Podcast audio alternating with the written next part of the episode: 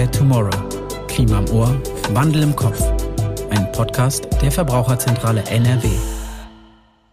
In den Beratungsstellen merken wir, dass die Anfragen steigen, äh, die Menschen verzweifelter werden und das führt natürlich zu Frustration, ähm, teilweise auch zu Aggression.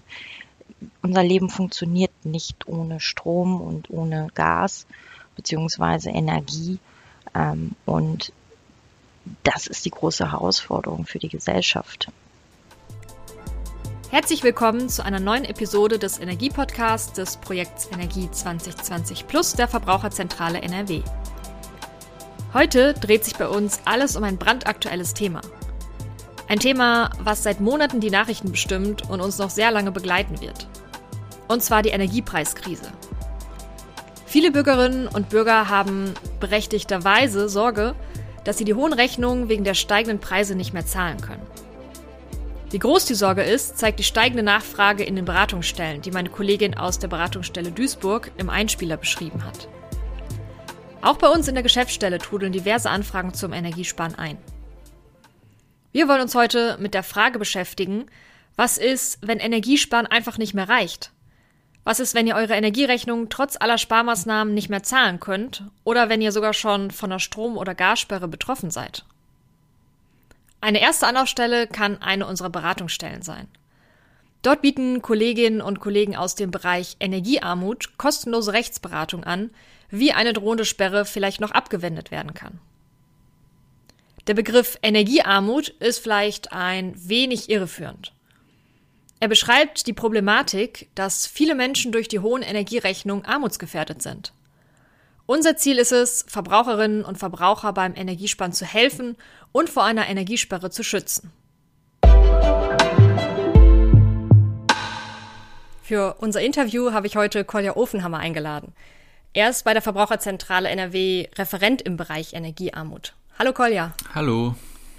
Kannst du uns vielleicht einen kurzen Einblick geben, was du und dein Team so für Aufgaben im Arbeitsalltag habt?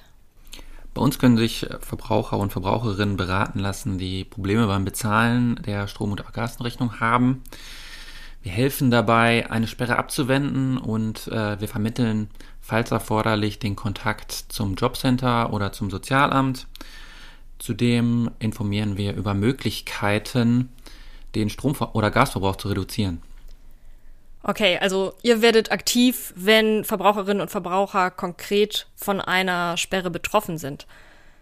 Ähm, wie sind denn die Regelungen? Wann darf denn der Versorger eigentlich den Strom abstellen?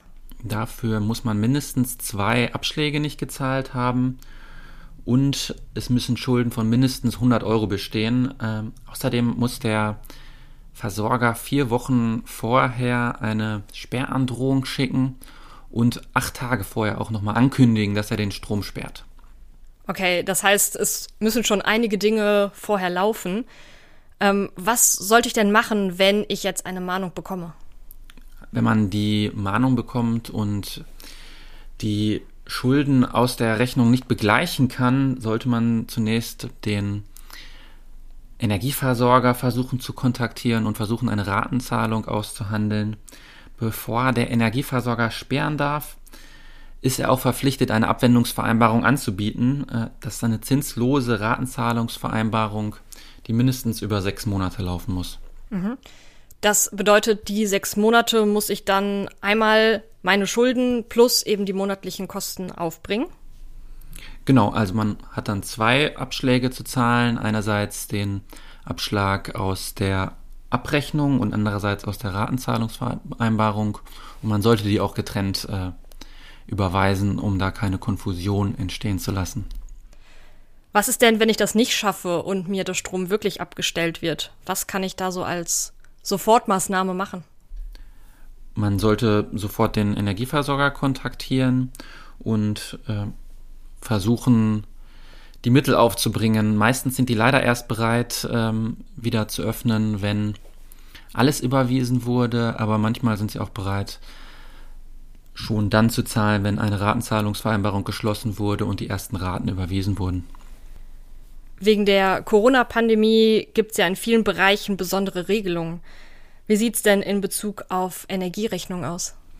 Momentan gibt es leider keine gesonderte Regelung mehr. Es gab im Jahr 2020 eine Regelung, dass nicht gesperrt werden durfte.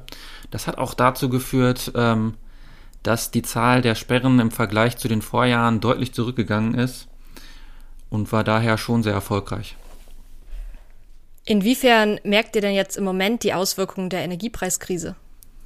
Also die Zahl der Nachfragen rund um das Thema Energie, aber auch rund um Energiesperren hat äh, seit Jahresbeginn stark zugenommen. Es gibt einfach immer mehr Verbraucher, die sich die Preise leider nicht leisten können. Und wie schätzt ihr jetzt die weitere Entwicklung ein? Es wird ja jetzt oft gesagt, dass eben auch Haushalte, die bisher klarkamen, jetzt in die Gefahr kommen, die Energierechnung nicht mehr bezahlen zu können. Wir registrieren schon jetzt, dass die Zahl der Erwerbstätigen, die nicht auf Sozialleistungen angewiesen sind, ähm, in der Beratung steigt äh, und wahrscheinlich wird die Anzahl weiter zunehmen und auch im Jahr 2023 weiter steigen. Eine weitere große Sorge ist ja, dass es im Winter wegen der Lieferengpässe zu Gassperren kommt. Wie hoch schätzt du da die Gefahr ein? Wenn der Gesetzgeber jetzt nicht weiter eingreift, wird es ziemlich sicher zu einer Steigerung der Strom- und Gassperren kommen. Wir halten daher ein Moratorium für Strom- und Gassperren für erforderlich. Mhm. Was bedeutet ein Moratorium? Ein Moratorium bedeutet, dass über einen Zeitraum, zum Beispiel während des Winters, nicht gesperrt werden darf. Das Thema ist ja gerade auch politisch hochbrisant.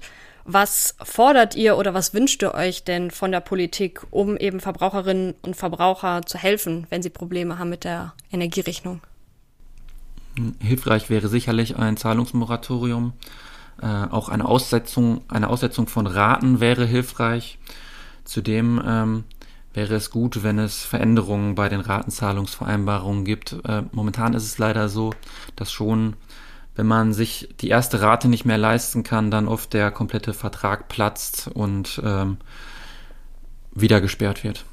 Dann vielen, vielen Dank, dass du uns so einen schönen Einblick gegeben hast in deine Arbeit und äh, ja, wir wünschen dir weiter viel Erfolg. Danke für die Einladung. Grün hinter den Ohren. Zwei zentrale Begriffe auf den Energierechnungen, egal ob bei Strom oder Gas, sind die Abschläge. Jana erläutert uns, was es mit den Abschlagszahlungen auf sich hat. Energierechnungen sind auf jeden Fall nicht nur jetzt ein wichtiges Thema und hoffentlich ist euch gleich auch klarer, wie die eigene Energierechnung sich zusammenstellt. Zentral für die Stromrechnung ist der sogenannte Abschlag und der ist im Prinzip eine Vorauszahlung deiner Stromrechnung. Dabei handelt es sich um eine Schätzung für den voraussichtlichen Jahresverbrauch von Strom. Auf Basis dieser Schätzung sind die Abschlagszahlungen im Normalfall jeden Monat zu zahlen. Mit Erstellung der Jahresabrechnung wird der Abschlag dann dem tatsächlichen Stromverbrauch angepasst. Bei Neuverträgen sieht das in der Regel so aus, dass dann der Abschlag nach dem durchschnittlichen Verbrauch vergleichbarer Kundinnen berechnet wird. Viele Verbraucherinnen empfinden die Veranschlagung oft als zu hoch und sind davon überzeugt, dass ihr Verbrauch geringer ist. Wenn das nachgewiesen werden kann, muss der Anbieter das entsprechend berücksichtigen und anpassen. Unter die Lupe genommen. Um euch noch ein paar Tipps mit an die Hand zu geben, haben wir auf unserer Webseite zahlreiche Artikel und Checklisten, wie man seinen Energieverbrauch am besten senken kann. Was könnt ihr aber machen, wenn euer Verbrauch schon super niedrig ist und ihr im Prinzip gar keine Einsparmöglichkeiten mehr habt? Isa, was hast du da herausgefunden? Generell sollte man, egal ob man arm oder reicher ist, prüfen, ob die Strom- und Heizkostenabrechnungen auch stimmen. Zumindest die Daten überprüfen, also die Zählernummer, ob der richtige Preis angegeben ist und ähnliches, kann man schon ganz gut selber. Wenn etwas als falsch auffällt, kannst du das beim Anbieter dann beanstanden. Sinnvoll ist es auch, sich selbst einschätzen zu können. Passen deine Abschläge zum Verbrauch oder kommt dir der Abschlag vielleicht viel zu hoch oder zu niedrig vor? Je nachdem sollte man für Nachzahlungen, wenn man es denn kann, Geld zur Seite legen. Solche Sachen sind ja nur präventiv möglich. Ja, das stimmt. Und in diese Richtung bewegt sich auch das nächste Thema. Denn gerade der Mittelstand hat üblicherweise ein gewisses Maß an Rücklagen. Die nennt man oft auch den Notgroschen. Das ist Geld, das bei unvorhersehbaren Ausgaben genutzt werden kann. Etwaige Schulden beim Energieversorger sollte man möglichst ohne die Nutzung eines Dispo-Kredits oder ähnlichem begleichen. Das ist natürlich leichter gesagt als getan. Bevor man andere Kredite womöglich nicht mehr abbezahlen kann, sollte man sich an den Kreditgeber wenden. Eine Ratenpause oder Reduzierung der Rate können da Möglichkeiten sein. Und bei Fragen zu Ratenzahlungen oder solchen Ratenpausen, da helfen auch unsere Kolleginnen und Kollegen in den Beratungsstellen weiter, wenn ihr dazu Fragen habt. Wenn die Nachzahlung jetzt aber wirklich so hoch ausfällt, dass du sie nicht aus deinem eigenen Einkommen bezahlen kannst, solltest du bei dem örtlichen Jobcenter oder wenn du nicht erwerbstätig sein solltest beim Sozialamt Leistung beantragen. Und da ist ganz wichtig, Nachzahlungen aus Neben- und Heizkostenabrechnungen gelten als Bedarf in dem Monat, in dem du die Nachforderung erhältst. Wichtig ist also, dass du diesen Antrag im Monat der Fälligkeit einer Nachzahlung stellst. Okay, und wenn man dann so vorgeht, ist man aber erstmal vor einer Strom- oder Gassperre sicher? Solange noch nicht mit einer Sperre gedroht wurde, ja. Aber wenn man nicht zahlt, ist eine Sperre früher oder später trotzdem nicht zu verhindern. Und das auch schon bei relativ kleinen Rückständen von beispielsweise 100 Euro. Deswegen lohnt es sich, frühzeitig in Kontakt mit dem Energieversorger zu treten und im besten Fall natürlich gar nicht erst in die Gefahr einer Energiesperre zu kommen. Und dabei helfen uns die ganzen Energiespartipps. Mit denen kennen wir uns ja schon sehr gut aus. Äh, wir hatten da ja schon eine Podcast-Episode zu. Aber hast du vielleicht auch noch ein paar allgemeine Tipps, die jetzt nicht so sehr auf das Energiesparen abzielen? Genau, da gibt's nämlich auch einiges, was man beachten kann. Zum Beispiel lohnt es sich da, ein Haushaltsbuch zu führen und eine Aufstellung aller Kosten zu machen. Einfach damit man einen Überblick hat und sieht, wo vielleicht noch ein überflüssiges Abo gekündigt werden kann oder man doch überraschend viel ausgibt, ohne es zu brauchen oder überhaupt so richtig zu merken. Das ist so das Erste.